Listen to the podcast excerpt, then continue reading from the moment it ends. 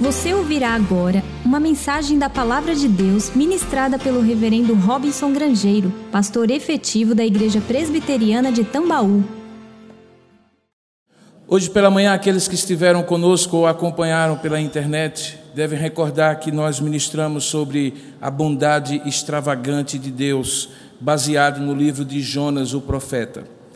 Hoje pela manhã eu falei que essa bondade extravagante de Deus se revelava aquelas quatro, aqueles quatro capítulos daquela profecia que foi dirigida à Síria, um dos principais impérios da antiguidade, mas que acima de tudo tinha um propósito de alcançar o coração daqueles judeus representados ali na figura do profeta Jonas, que não conseguiam entender, nem tampouco aceitar, que a bondade de Deus, que era tão generosa para com eles em tê-los escolhidos dentre todos os povos, também poderia ser extravagantemente generosa em relação aos inimigos de Israel. A história então se desenrola em quatro capítulos que alguns de vocês conhecem muito bem. Quando Deus chama Jonas para ir até Nínive, capital da Síria, e ali profetizar contra Nínive, para que ela se arrependesse dos seus pecados, porque eles tinham se tornado extremamente indignos e ímpios de Deus.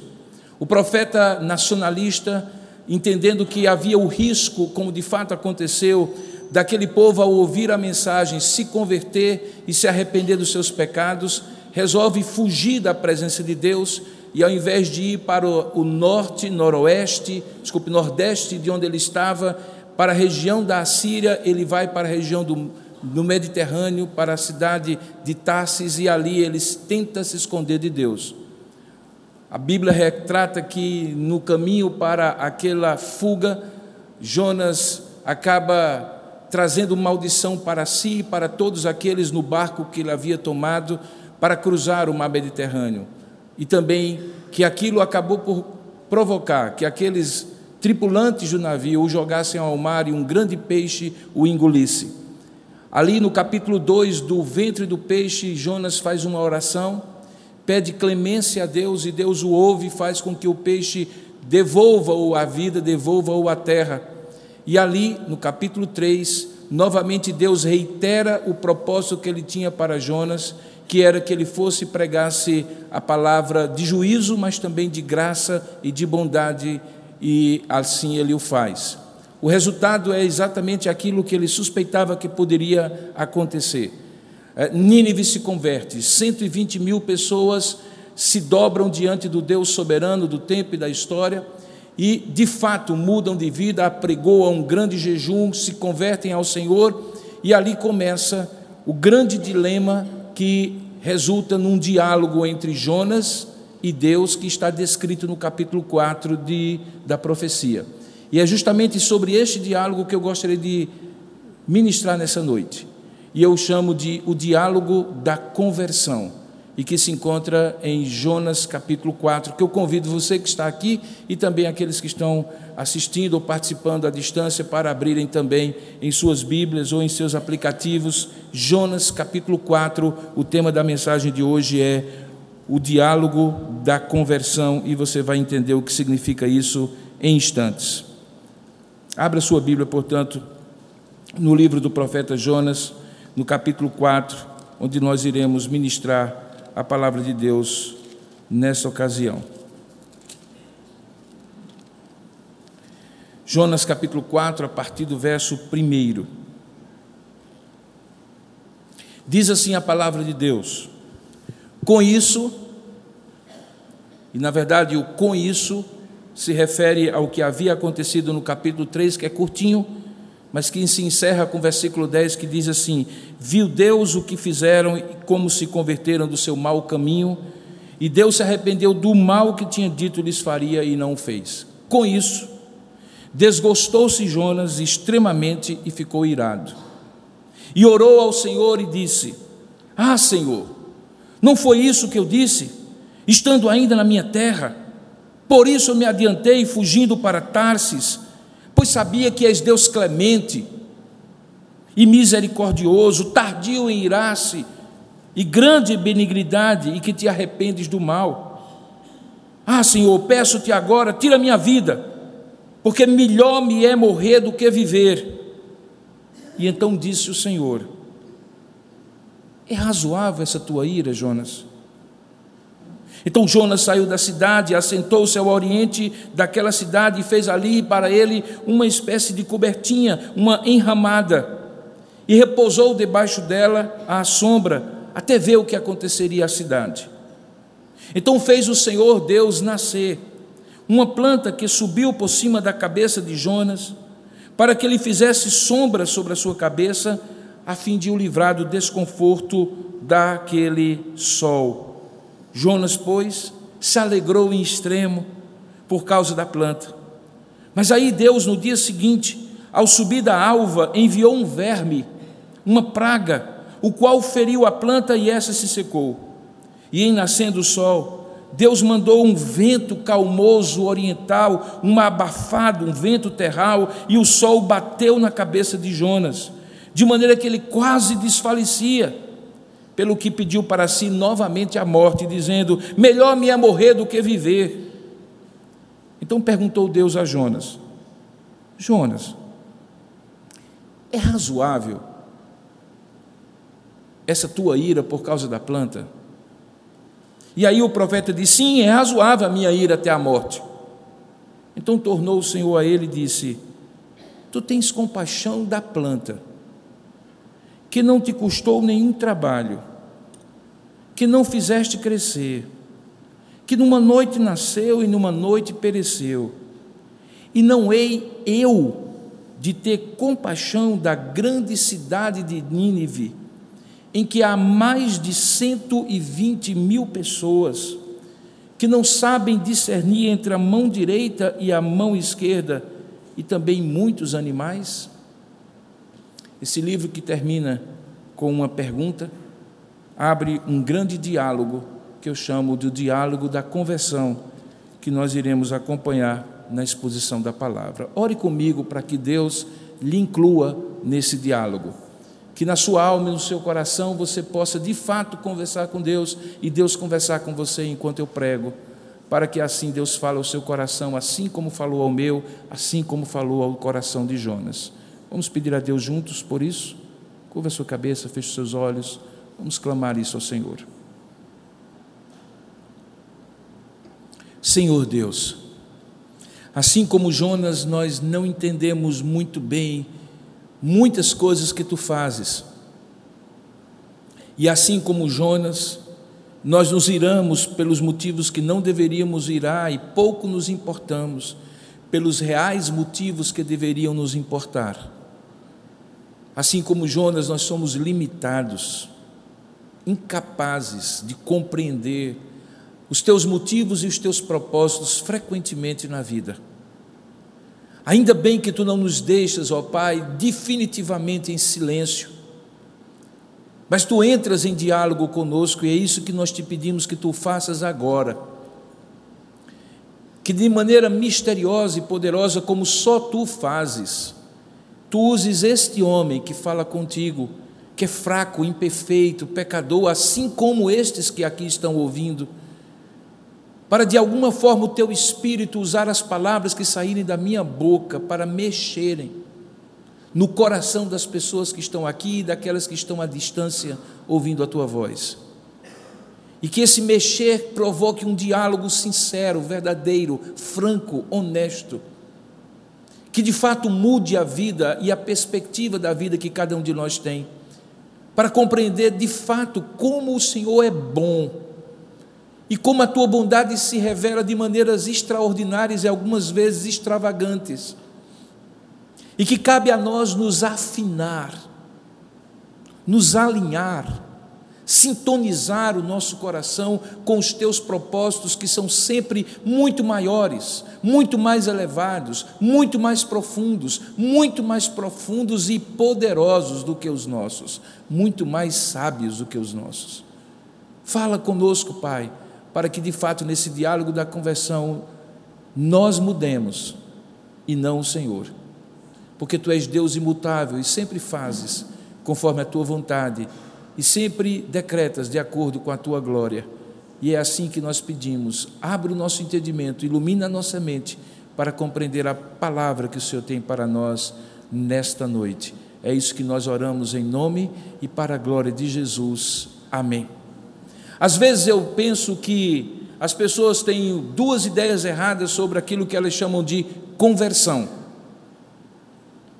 Frequentemente elas pensam em conversão como um ato assim, instantâneo, parecido com leitinho instantâneo, que você adiciona água e do pó virá leite líquido. Talvez elas estejam confundindo conversão, quando pensam assim, com aquele primeiro momento em que Deus quebra a primeira resistência do coração humano, para que esse coração humano abrigue o dom da fé, seja regenerado, abrigue o dom da fé e assim sejam salvos. Isso de fato acontece uma vez por todas. Isso fica tão marcante, tão registrado na nossa vida, que sim, é possível dizer que naquele dia, naquela hora, naquela circunstância, daquela maneira, por intermédio daquela pessoa, naquele lugar, eu me converti. É fato. Aquela conversão muda a natureza humana. E essa conversão, do que eu estou tratando, de fato, acontece uma vez por todas. Mas, obviamente, que a mudança decorrente dessa conversão nem sempre é automática. E aí começa um processo que nós chamamos na teologia de santificação. Se a primeira ocasião é o que nós chamamos de justificação, em que a condenação do pecado é tirada de nós, porque já não há nenhuma condenação para os que estão em Cristo Jesus, visto que em Cristo nós somos uma nova criatura, Ele pagou os nossos pecados e já não devemos nada a Deus a não ser gratidão e dedicação ao Cristo, Redentor que nos salvou. Por outro lado, a santificação começa agora um processo de mudança real, mudança de valores, de propósitos, de objetivos, de motivações, de palavras, de comportamentos. De dentro para fora, a mudança começa a produzir ramificações, capilaridades, e você então começa a perceber que aquela pessoa, a olhos vistos, está mudando, ou poderíamos dizer, está sendo santificada, ou poderíamos dizer, está se convertendo, mudando, assim como algo que muda de natureza e, consequentemente, de forma. Então, pensar que a conversão é apenas a primeira parte, que de uma hora para outra aquilo acontece e então de um dia para o outro a pessoa muda completamente, é muito, é muito pueril, é infantil, não corresponde à verdade. É só olhar para si mesmo. É só olhar para você mesmo. E você perceberá sim que mudaram propósitos, valores, motivações mais íntimas mas ainda existem coisas dentro de você que estão sendo tratadas e modificadas continuamente. Deus está lhe convertendo. A segunda, é, o segundo equívoco que as pessoas têm com relação à conversão é imaginar que esse processo de santificação e até mesmo o primeiro momento da justificação é como uma queda de braço entre a vontade de Deus e a vontade do homem. Eu não sei se você já viu competição de queda de braço.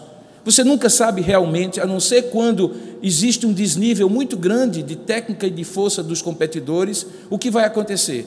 Porque em alguns momentos ali você percebe que existe uma força intensa que está sendo colocada numa direção e noutra, os braços chegam a tremer, suor desce do rosto dos competidores, a torcida de um lado e do outro tenta impulsionar para que um ou outro vença, mas eles ficam absolutamente parados ali em cima daquela plataforma e a qualquer momento, de um lado ou de outro, a vitória acontecerá. Alguns imaginam que é assim que ocorre entre a vontade de Deus e a vontade do homem.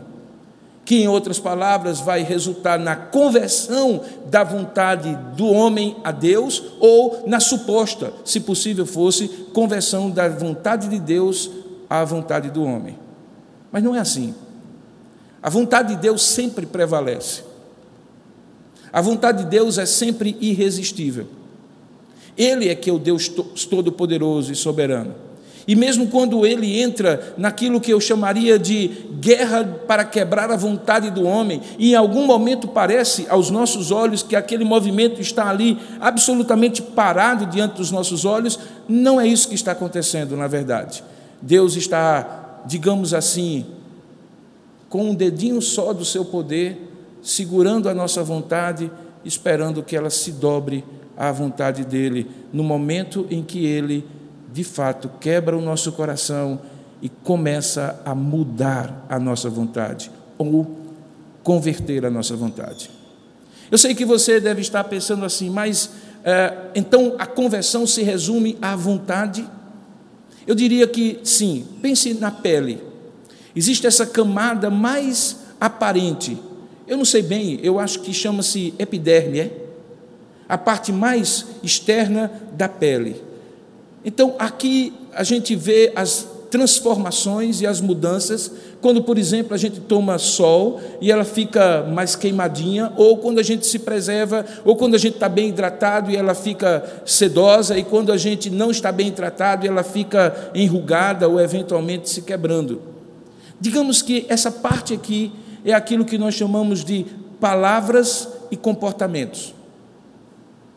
É o que sofre mais efeitos do, do entorno, da vida. Muitas vezes palavras e comportamentos são modificados pelo grupo em que nós estamos.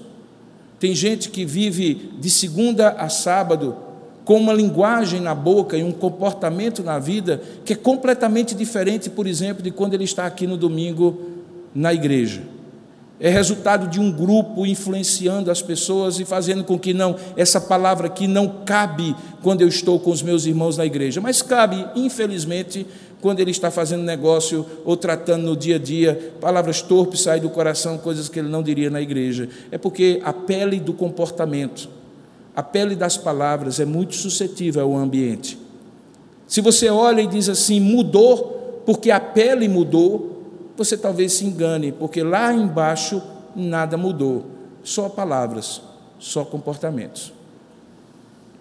Talvez um pouquinho mais abaixo, existe algo que nós chamamos de pensamentos e emoções.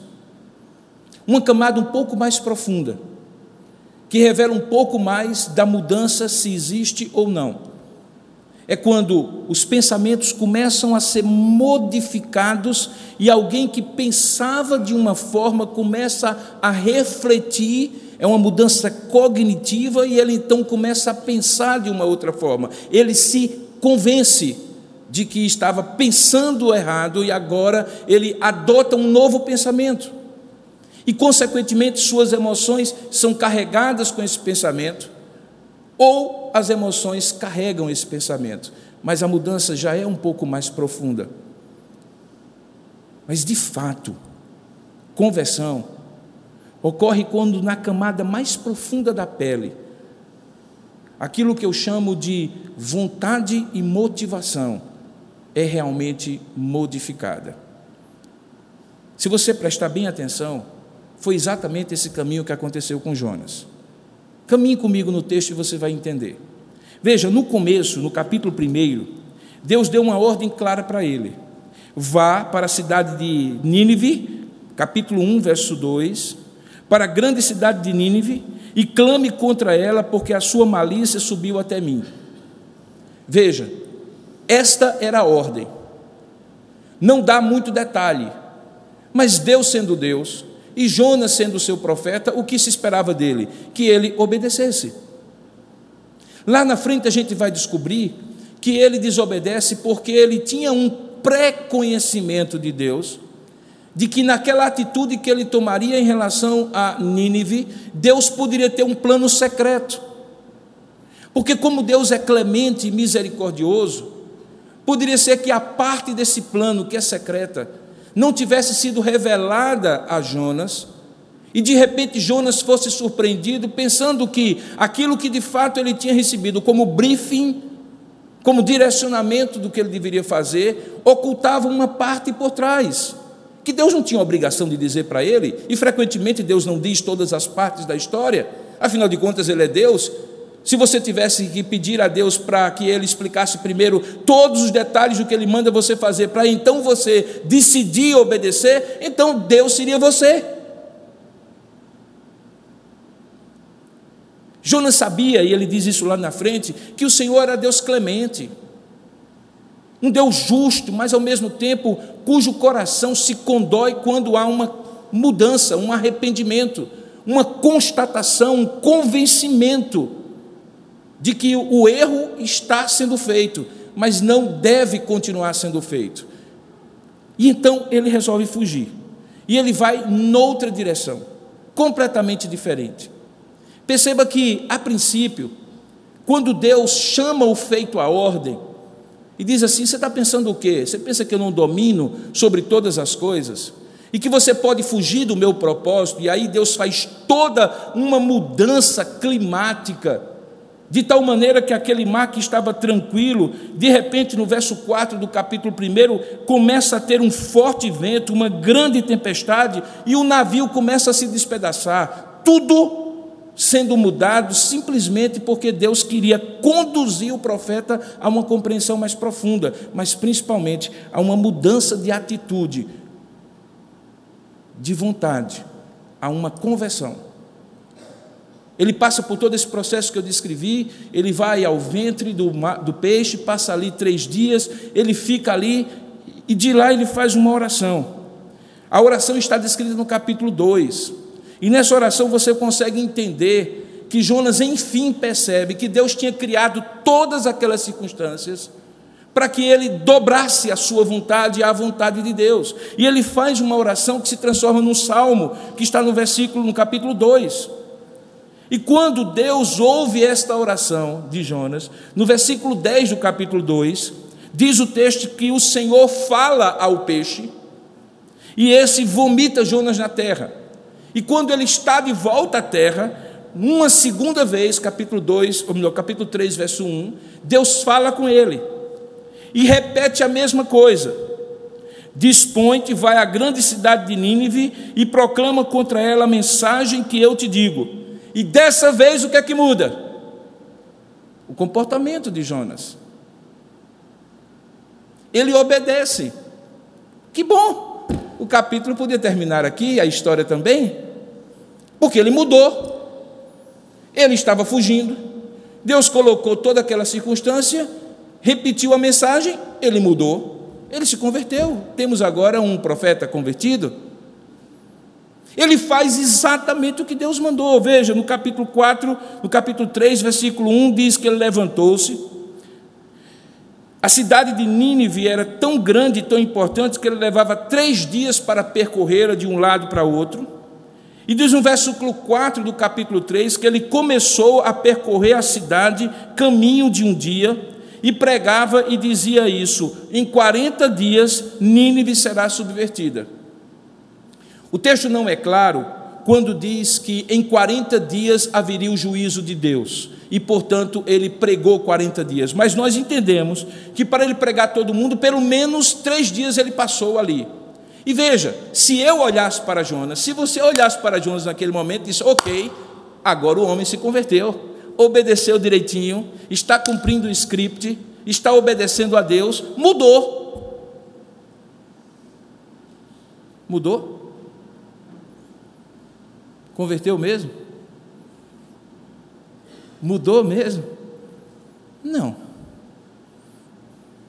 Mas o comportamento dele, observável por todos, dizia que sim. Mas de fato não. O texto diz que o que acontece é que Jonas continuava com a sua vontade inquebrantada. Quando a gente usa esse termo que é bem religioso, especialmente dos crentes, que nós devemos ter um coração quebrantado, nós sempre imaginamos uma expressão de emoção, um choro, uma expressão até mesmo visual. No Antigo Testamento, no Antigo Oriente, as pessoas rasgavam a roupa, jogavam cinza sobre a cabeça, dizendo que estavam humilhadas, que era pó, botavam a cara no chão e olhando assim de trás, de longe, alguém olhava e dizia assim: aquilo ali é uma conversão.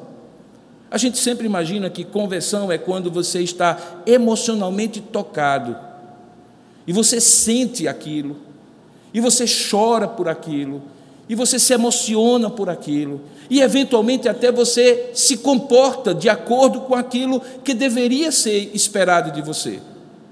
Queridos, eu não estou dizendo que Deus não está agindo, Deus sim está agindo, mas ainda talvez no segundo nível da pele do coração humano.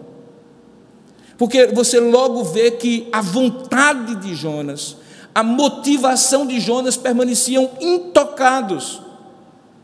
Continue comigo e veja, no versículo 5 do capítulo 3, o texto descreve que os ninivitas creram em Deus, o inesperado acontece. E mais, eles fizeram o ritual correto, igualzinho os israelitas fariam. Eles apregoaram um jejum, vestiram-se de pano de saco, desde o maior até o menor. Até o rei tomou notícia disso e ele levantou-se do seu trono. Nós estamos falando provavelmente do maior monarca ou imperador da época. Ele se levanta do seu trono, tira de si as vestes reais, cobre-se de pano de saco, assenta-se sobre a cinza, e diz o verso 7: ele faz proclamar e divulgar em toda Nínive a seguinte, o seguinte decreto: por mandado do rei e seus grandes, nem homens, nem animais, nem bois, nem ovelhas provem coisa alguma, nem os levem ao pasto, nem bebam água, água, mas sejam cobertos de pano de saco, tanto os homens como os animais. E como se isso parecesse apenas um ritual externo, na verdade tinha uma razão. Diz ainda no verso 8: E clamarão fortemente a Deus, e se converterão cada um do seu mau caminho e da violência que é nas suas mãos. Quem sabe, dizia o rei, se voltará a Deus e se arrependerá e se apartará do furor da sua ira, de sorte que não pereçamos. O rei da Síria fez exatamente o que os grandes reis de Israel e de Judá fizeram em algum momento. Tudo parecia diferente do que Jonas esperava que acontecesse. Veja, Jonas cumpre o mandato, mas no fundo da sua alma, a sua vontade não tinha sido quebrada ainda. E quando isso acontece, fica muito claro pelo texto que nós lemos no início. Por quê? Porque com isso foi o texto que nós lemos. O que é que acontece no coração de Jonas? Ele se desgosta e fica irado. O crente convertido revela o seu coração. Porque quando ele vê o surpreendente acontecendo, então ele se ira, ele fica indignado com Deus, porque o resultado do plano oculto de Deus se revela para ele. No fundo, aqui a gente tem sim uma vontade de Jonas de manter o controle da sua ação. Se Deus tivesse dito para ele assim: olha, você vai fazer isso, mas fique sabendo, o pessoal vai se converter. Talvez Jonas não tivesse ficado tão irado, ele certamente ficaria irado de alguma forma, porque afinal de contas os assírios eram inimigos israelitas, eles tinham feito tanto mal aos israelitas que certamente Deus, ou melhor, Jonas esperava que Deus julgasse-os, não que Deus produzisse mudança de vida deles. Mas talvez fosse menor a ira do profeta, porque um dos grandes problemas da nossa vontade, em relação à vontade de Deus, da conversão da nossa vontade à vontade de Deus, é que nós precisamos abrir mão do controle para que Deus assuma o controle da nossa vida. Razão porque, quando nós entregamos a nossa vida a Jesus Cristo, passamos a chamá-lo de Senhor Jesus Cristo. E esse Senhor Jesus Cristo não é como Senhor Francisco, Senhor João, Senhor Marcos, Senhor Mário, não. Quando a gente diz Senhor Jesus Cristo, é porque Ele de fato é Senhor e nós de fato somos escravos e servos dele. Mas o fato é que ele se indignou. E aí começa o diálogo da conversão. E por que, que eu chamo de diálogo da conversão? Porque é nesse diálogo que os elementos que mudam a vontade de Jonas e de fato efetivam, operacionam, executam, tratam realmente da vontade dele acontecem. Em primeiro lugar, veja, diz o texto que quando ele desgostou-se, ele expressou o seu desgosto a Deus por meio de uma oração. Ele ora assim: Ah, Senhor, não foi isso que eu disse estando ainda na minha terra? Por isso me adiantei fugindo para Tarsis. No primeiro momento, Jonas tenta justificar-se diante de Deus. Aqui existe um elemento importante. É que quando eu tento me justificar diante de Deus, eu estou supondo que eu estou certo e Deus está errado. Eu preciso explicar a Deus as minhas razões. Por que eu fiquei errado? Por que eu me comportei daquele jeito? Por que, que eu fugi? Por que, que eu não obedeci? Por que, que eu pequei? Todas as vezes que eu tento explicar a Deus, que não carece de nenhuma explicação da minha parte, porque tudo conhece, eu estou fazendo uma defesa da minha justiça própria.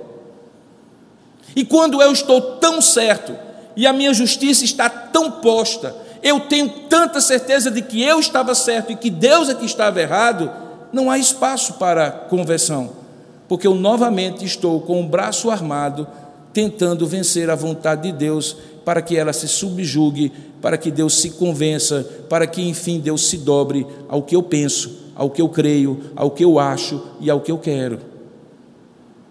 Então, no primeiro momento, não havia espaço algum, mas pelo menos ele ora. E ele ora com a certeza de a quem ele estava orando. E ele diz quem é esse Deus. Veja, ainda na oração, ele diz assim: Por isso, verso, verso 2 ainda, do capítulo 4. Por isso me adiantei fugindo para Tarse, pois sabia que és Deus, clemente. A palavra clemente aqui é a palavra bom, que eu já expliquei pela manhã, que é um atributo de Deus. Deus é bom e misericordioso. Ele não apenas é bom em essência, porque ele não é mau, os seus motivos são puros, a sua essência é boa ele sempre busca o bem de tudo que ele criou, mas ele também é misericordioso quando ele expressa a sua benignidade, a sua bondade, a sua paciência, a sua benevolência, mesmo para aqueles que não merecem. O nome disso é misericórdia. Misericórdia é quando Deus nos dá o que precisamos, mas não o que merecemos. E aí a bondade dele se revela para quem não mereceria receber a bondade dele. Então o que Jonas está dizendo, olha, eu creio que tu és, eu sabia que tu és Deus bom, e tu és exagerado na tua bondade, tu és extravagante na tua bondade, porque tu não és apenas bom para quem merece a tua bondade, tu és bom até para quem não merece a tua bondade, tu és misericordioso. Jonas sabia disso. E aí ele diz: Por isso eu fugi. Eu sei que tu és tardio em irar-se, o nome disso é paciência. Paciência é uma das derivações da bondade. Só quem é impaciente, só quem é paciente é quem é bom, quem é misericordioso, quem oferece ao outro o que gostaria de receber. Deus é paciente no sentido em que ele é tardio em irar-se. Eu mereço a pancada, Deus segura o seu braço, porque ele é paciente e bom. Ele é grande em benignidade. Ele é imenso, extravagante e exageroso, exagerado naquilo que ele é bondoso, naquilo que ele perdoa, naquilo que ele faz. Deus chega muito próximo daquilo que nós chamaríamos, na nossa ignorância, de alguém que é tolo, porque dá além daquilo que a pessoa merece. Não é assim que a gente chama as pessoas, rapaz, deixa de ser besta. Está vendo que a outra pessoa não merece?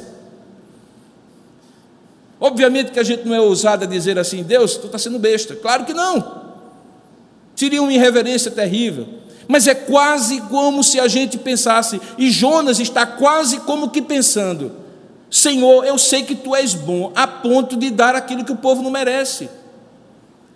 E que chega um ponto em que aparentemente tu te arrependes do mal. Essa expressão, que tu te arrependes do mal, sempre é uma expressão problemática no Antigo Testamento porque é aquilo que a gente chama de antropo, antropopatia ou antropomorfismo é uma expressão na linguagem humana ou para expressar uma emoção divina na forma que uma emoção humana se expressa.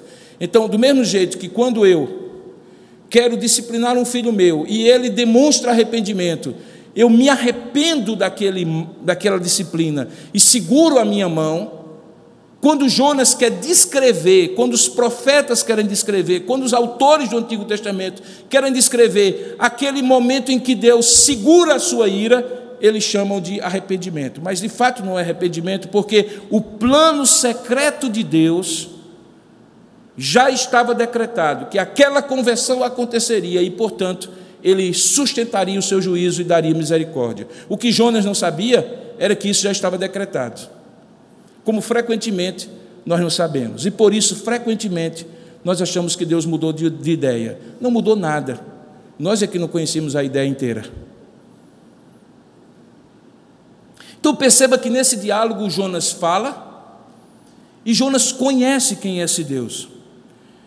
E aí, apesar de conhecer quem é esse Deus, ele expressa, preste bem atenção, a maior forma de insubordinação, de rebeldia,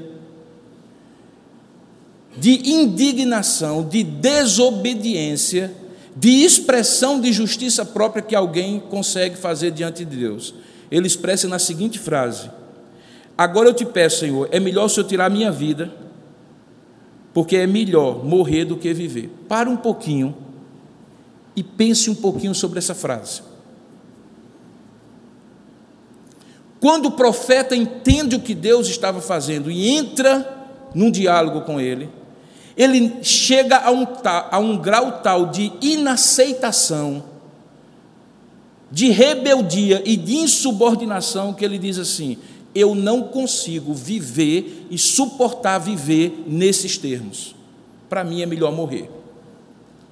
Porque se for, veja, é um homem falando com Deus, um sujeito que há três dias antes estava na barriga de um grande peixe para morrer. Parece que a provação que ele passou não chega ao coração dele, mas não se surpreenda, você é igualzinho a ele. Porque você já esteve na barriga de muitos grandes peixes, não é verdade? Nós já estivemos em situações que a essa altura nós deveríamos ser quebrantados, humildes diante de Deus, disponíveis para Deus dizer faça e eu, nós fazermos, sem questionar e com alegria. No entanto, Jonas estava ali dizendo assim: Olha, Deus, se for para viver desses termos, eu prefiro morrer. eu prefiro morrer. E aí Deus provando que é bom, responde a parte dele do diálogo. E veja qual é a primeira pergunta que Deus faz: Jonas, para um pouquinho. Pensa aqui comigo. Faz sentido o que você está me dizendo? Essa é a tradução da palavra. É razoável essa tua ira? Ela se justifica? Eu, eu, só, eu só consigo imaginar, irmãos, não sei se é porque eu tenho três filhos, eles já foram pequenininhos, mas ainda hoje, quando chega um ponto que eles me dizem um absurdo, mas tão absurdo, eu paro assim e disse, meu filho, pensa um pouquinho. Pensa um pouquinho o que você está dizendo. Pensa um pouquinho. Pare, pare, pare, pare, pare. Escute você dizendo isso. Você acabou de me dizer o seguinte. Tá, tá, tá, tá, tá, tá, tá, tá, tá. É isso mesmo? Não é assim que a gente tenta, naquela paciência paternal, fazer com os filhos? Deus olha para Jonas e diz assim: Deixa eu fazer um diálogo aqui que vai chegar na sua conversão, mas eu, eu preciso que ela comece. Veja, Deus corrige os comportamentos de Jonas, Deus corrige as palavras de Jonas, e agora Deus quer corrigir os pensamentos, o raciocínio, a maneira de ver a situação que Jonas estava expressando. Veja que Deus começa de fora para dentro e vai chegar lá no profundo do coração de Jonas, naquilo que eu chamei de vontade e motivações, onde de fato a conversão de Jonas acontece. Mas a princípio ele está ainda razoando com Jonas. Frequentemente Deus chama as pessoas para razoar, e eu acho isso tremendamente maravilhoso do nosso Deus, porque ele não faz como nós muitas vezes fazemos. Quando um filho diz, mas por que eu tenho que fazer? Porque eu sou seu pai e você é meu filho. Você faz, você obedece e quem, quem, tem, quem, quem, tem, quem pode manda e quem, não, e quem tem juízo obedece. Pronto. Não, mas não, você vai fazer porque eu estou mandando. Deus diz assim: Jonas, meu filho, preste atenção. Faz sentido isso que você está pensando? Tem sentido o seu raciocínio? O que é que Jonas faz? Jonas sai da presença de Deus, porque frequentemente isso acontece conosco, a gente foge daquilo que nos incomoda quando Deus nos incomoda. Por isso que é muito interessante a maneira de Deus agir conosco. Por isso, alguns de vocês fugiram durante um tempo de Deus, e talvez alguns hoje ainda fogem. Quando Deus espreme aqui, o sujeito sai pela tangente, sai pela esquerda. Jonas sai pela esquerda, diz o texto, versículo 5, que Jonas saiu da cidade e com um beicinho sentou-se lá fora da cidade, fez uma cobertinha para ele e resolveu ficar lá para ver o que aconteceria à cidade. Sabe aquele menino birrento que faz assim? Era Jonas, o profeta. Agora, o homem era profeta. O que se espera de um profeta? Que conheça tanto de Deus, que fale tão bem o que Deus quer, mas agora ele não conseguia. Ele era um profeta não convertido, irmãos. Não quer dizer que ele não conhecia Deus, ele sabia que Deus é clemente e tal. O que não tinha mudado era o mais profundo do coração dele, a vontade e a motivação dele. O que é que acontece? Deus novamente resolve dar uma lição. E se Deus faz isso com um grande peixe, Deus pode fazer isso com um pequeno verme.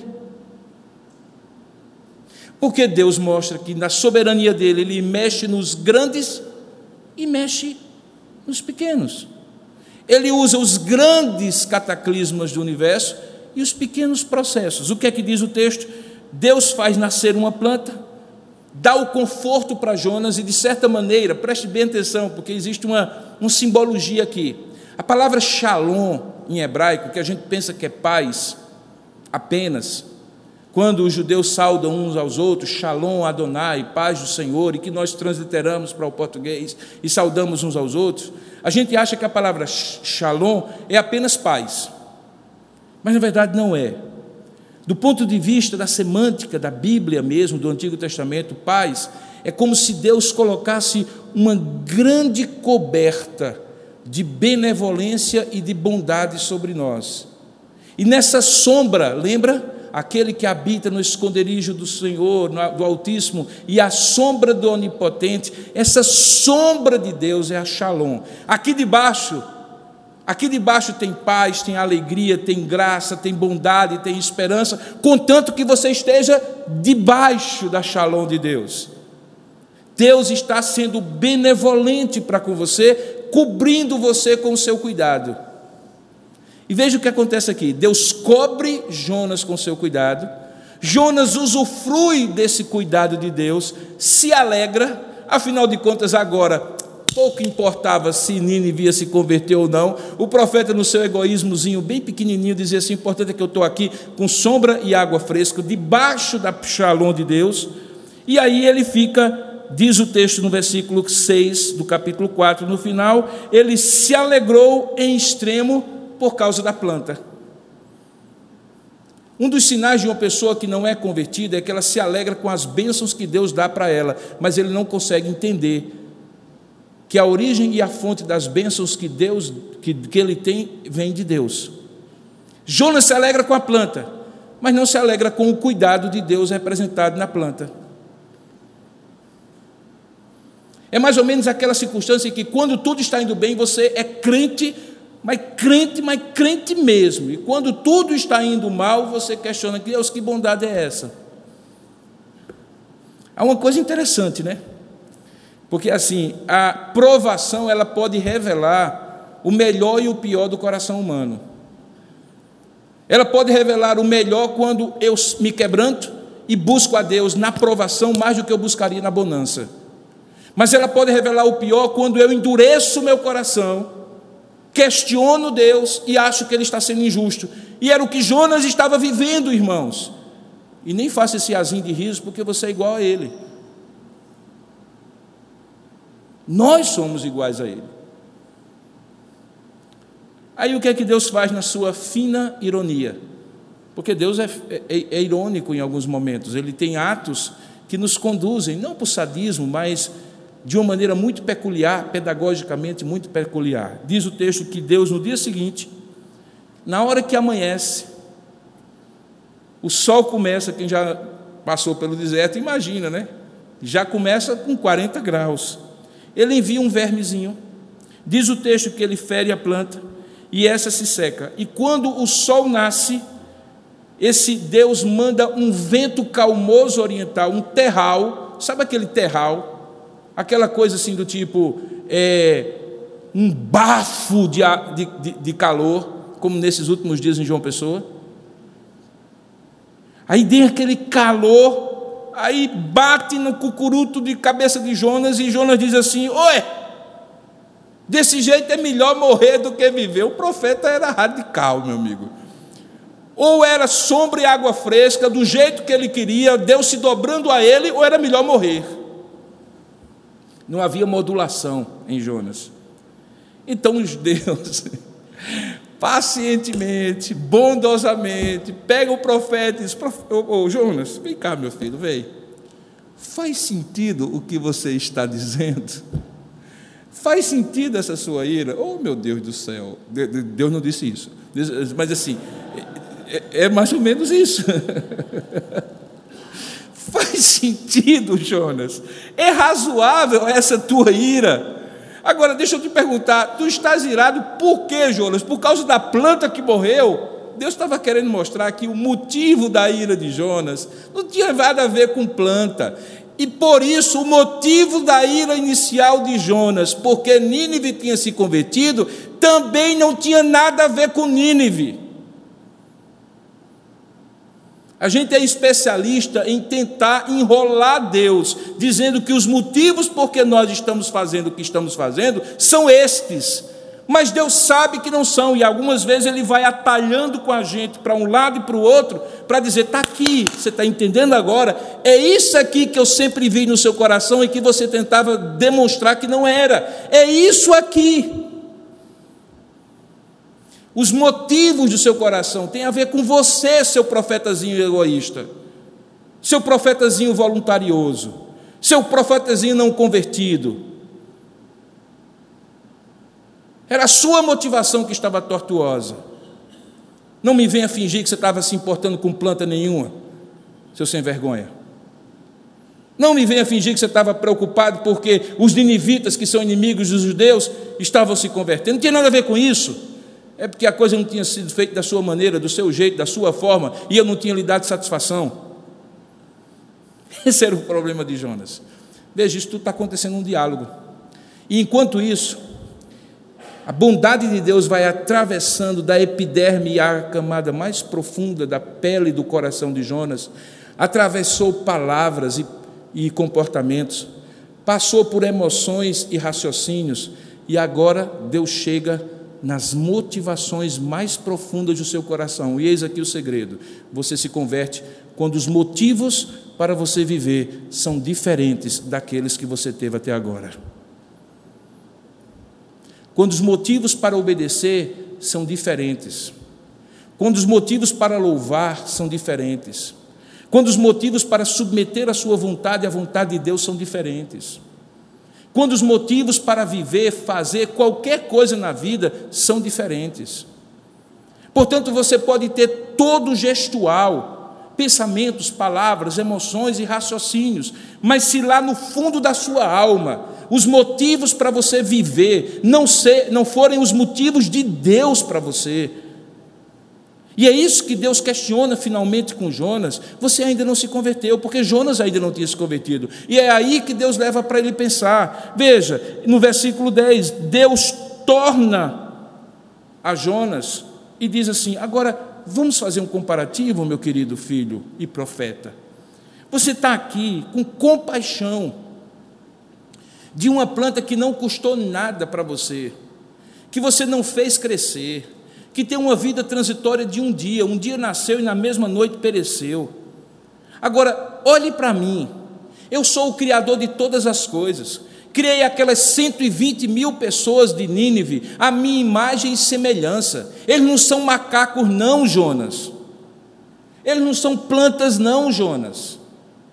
Eu coloquei neles a minha imagem eu não teria compaixão deles. Quem é você que tem compaixão de uma planta e eu não teria compaixão de gente, 120 mil pessoas que até você pregar para elas não sabiam o que era mão direita e mão esquerda, não tinham conhecimento algum, eram absolutamente ignorantes da minha vontade, do meu propósito para com, com, com eles.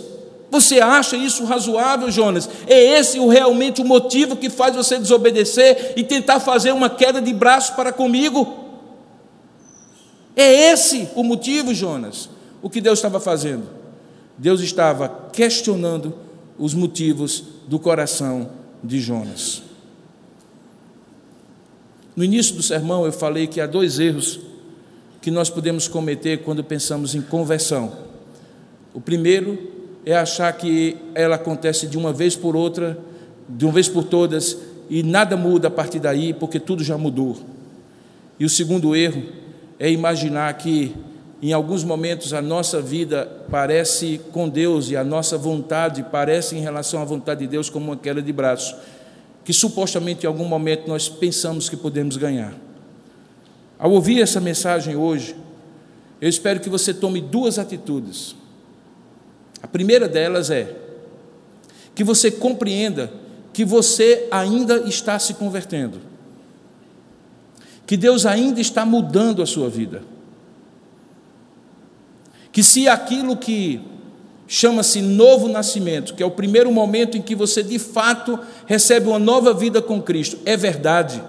Portanto, você realmente nasceu de novo. Como qualquer criança natural, uma criança espiritual cresce, amadurece, se desenvolve, aprende, muda. Busque isso na sua vida. Porque a impressão que eu tenho é que porque as pessoas imaginam que isso aconteceu de uma vez por todas, que nada mais precisa mudar. E aí nós encontramos frequentemente comportamentos, atitudes, palavras, decisões, escolhas, pensamentos sobre a vida, que são de pessoas não convertidas, sendo expressas por pessoas supostamente convertidas. E eu digo supostamente convertidas porque nasceram de novo, mas acharam que poderiam ficar como crianças espirituais o resto da vida. Encruaram, como a gente diz aqui no Nordeste. Sofrem de nanismo espiritual. E parte desse nanismo espiritual tem a ver com falta de buscar a verdadeira nutrição e de exercitar-se nas verdades de Deus. Pega o que você já sabe, meu querido irmão. Lembre do que Deus já lhe ensinou. Jonas já sabia algumas coisas sobre Deus.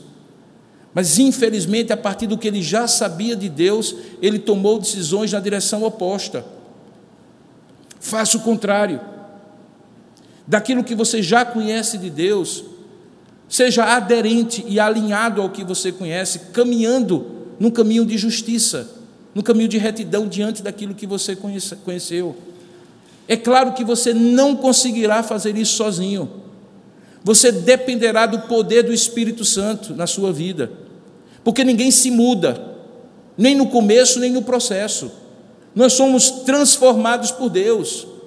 Mas veja, há sim uma atitude nossa de se dispor, de se render, de se derramar, de se entregar nas mãos de Deus e dizer: Senhor, essa área da minha vida, esse tipo de comportamento, esse tipo de atitude, parece que ficou intocado. Isso não muda na minha vida e eu quero que o Senhor transforme isso na minha vida. Eu estou me dispondo, o que é que eu preciso? Lembre das vezes que Deus já colocou você na barriga de peixe, para você aprender e você saiu do mesmo jeito. Será possível que ele precisa levar você de volta para a barriga do grande peixe? Quantas vezes? Há um texto forte que termina o livro de Provérbios, capítulo 29, 29, que diz assim: que o homem que for repreendido muitas vezes sem que haja conserto, será quebrado de uma vez sem que haja cura. O Deus clemente aqui chega um ponto em que ele quebra, quebra sem conserto. Busque, portanto, a mudança. Se disponha, portanto, à transformação de Deus. E você sabe o caminho. Você sabe o caminho. Se você quer mudar e precisa que Deus lhe mude, é junto dele e não distante dele. E para estar junto dele, não há outra receita. Uma vez uma pessoa disse assim: por que, que os sermões de vocês sempre terminam em orar e ler a Bíblia? Eu disse, gente, e tem outro jeito?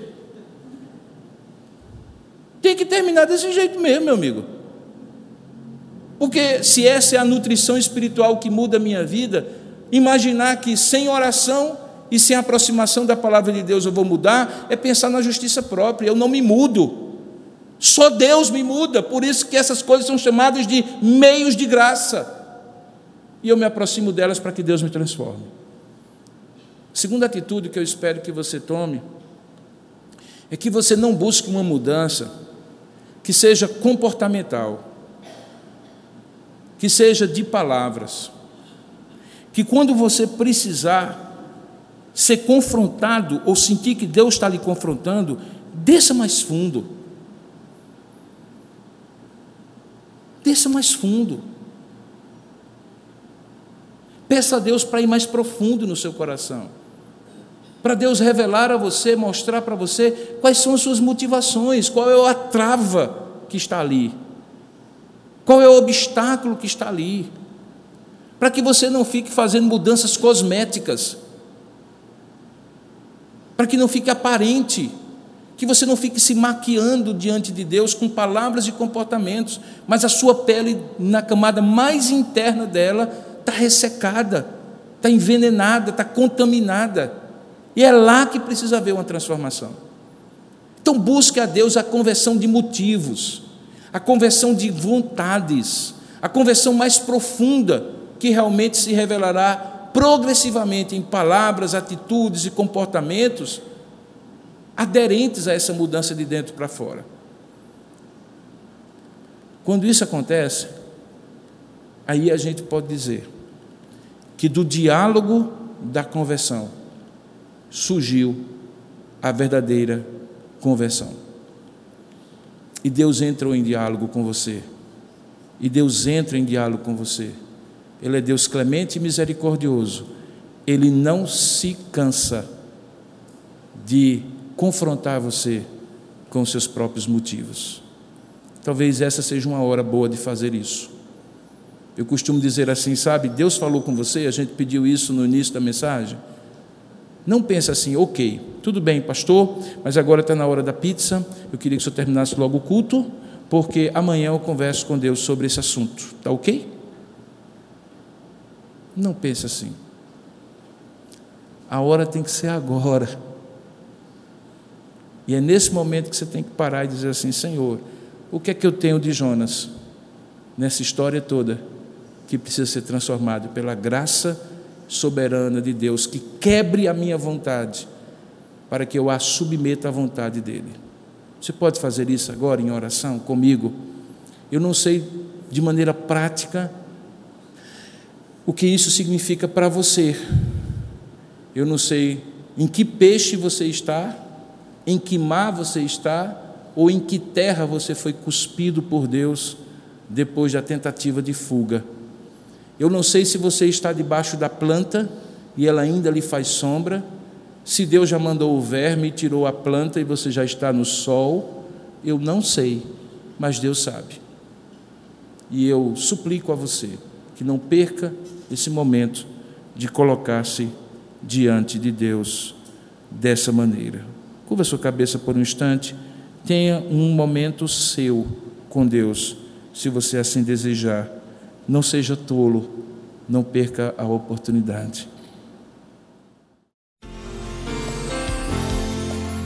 Você encontrará mensagens como esta, além de outros conteúdos e informações, nos canais oficiais da Igreja Presbiteriana de Tambaú, no Facebook, Instagram e YouTube. Deus abençoe sua vida.